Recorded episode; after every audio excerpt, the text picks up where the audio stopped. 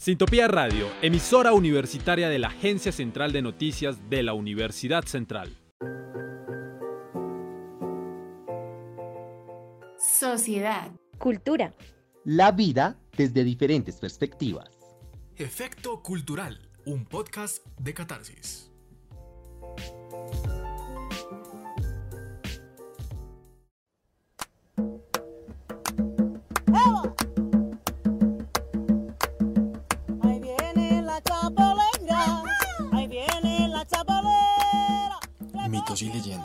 Capítulo 1, región Caribe.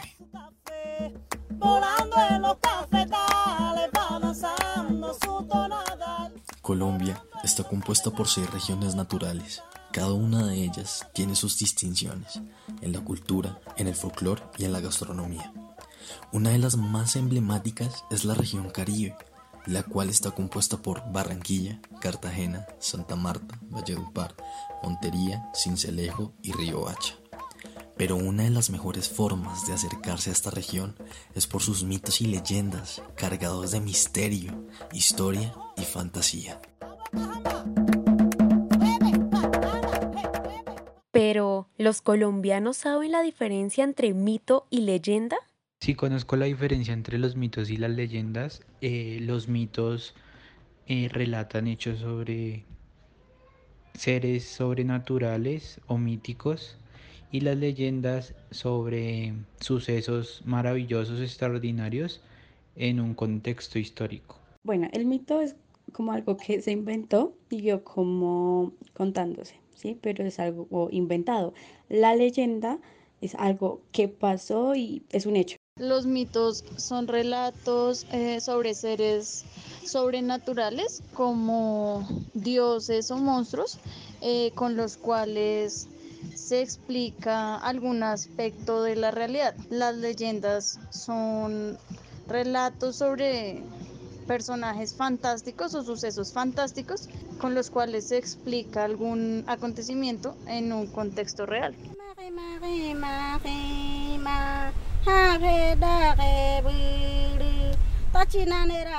Los mitos son relatos de sucesos o personajes fantásticos para explicar un aspecto de la realidad de manera simbólica.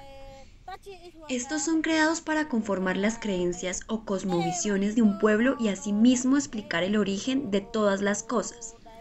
Es por esto que cronológicamente se desarrollan antes de la creación de la humanidad.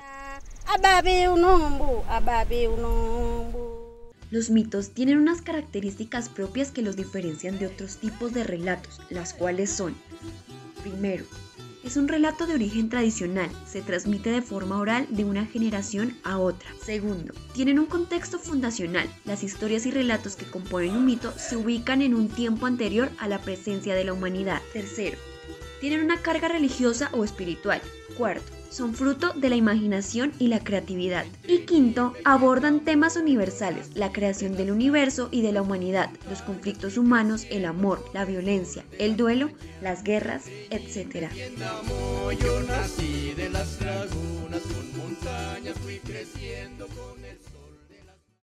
En la Sierra Nevada de Santa Marta, un cacique vivía en su choza con sus tres hijos. Cada día él observaba los rostros de sus hijos mientras dormían. Una vez soñó que ellos partieron rumbo al norte de la Guajira. Este sueño lo persiguió reiteradamente. Una noche de marzo, ya muy angustiado por el sueño y por la idea de perder a sus hijos, se levantó a revisar si sus hijos permanecían con él. Entonces se sorprendió al ver que ya no estaban en su dormitorio. Alarmado salió de la choza y miró hacia el norte, en donde vio tres picos que se alzaban. Comprobó que allí estaban sus tres hijos convertidos en la serranía de Macuirá. ¿Sabías que? El Festival de la Leyenda Vallenata está creado en honor a Francisco el Hombre. Cuenta la leyenda que en una noche el juglar vallenato caminaba sacando de su acordeón algunas notas.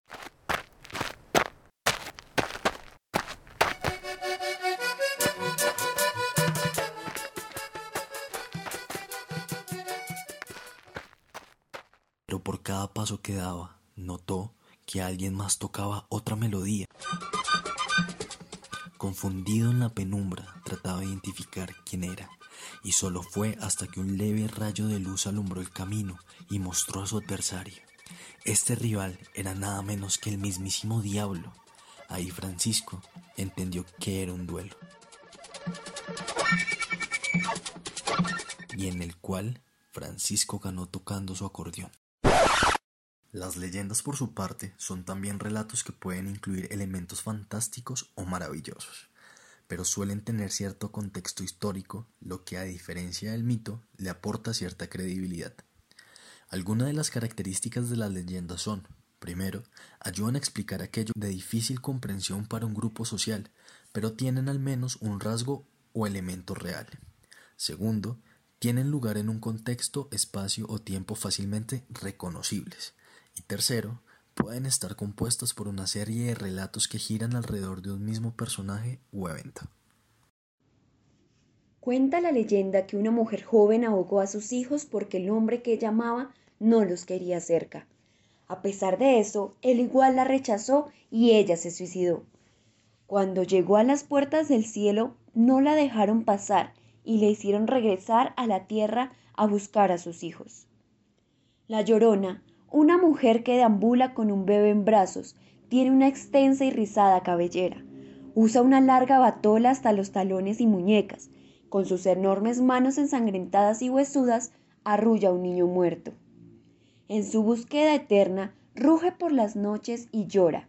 Lastimera, diosa del desconsuelo y los tábanos, nunca deja su canto fúnebre a pesar de que trata de olvidarlo. Atraída por lo invisible tejido de las mariposas, al aire en los ríos. En ciertas noches ronda las ventanas de las casas de los aldeanos, se detiene presa del dolor y al escuchar las guitarras, las voces con el olor a tabaco y aguardiente espantaban al alba. El que la oiga llorar está condenado a una muerte inminente. A lo largo de los años, los mitos y las leyendas nos han acompañado generación tras generación, dándole un sentido simbólico y de tradición a la cultura colombiana, siendo usado como una herramienta de disciplina, moraleja y educación por parte de nuestros antepasados. No perdamos la tradición oral para el relato de estas historias que tanto nos han enseñado y que le han aportado un sentido cosmogónico a cada región de nuestro país. Recuerda seguirnos en nuestra página de Instagram, Twitter y Facebook como arroba Agencia Central de Noticias y en la plataforma de Anchor como ACN slash Sintopía Catarsis Efecto Cultural.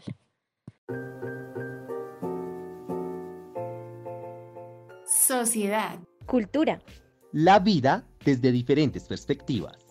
Efecto Cultural, un podcast de Catarsis.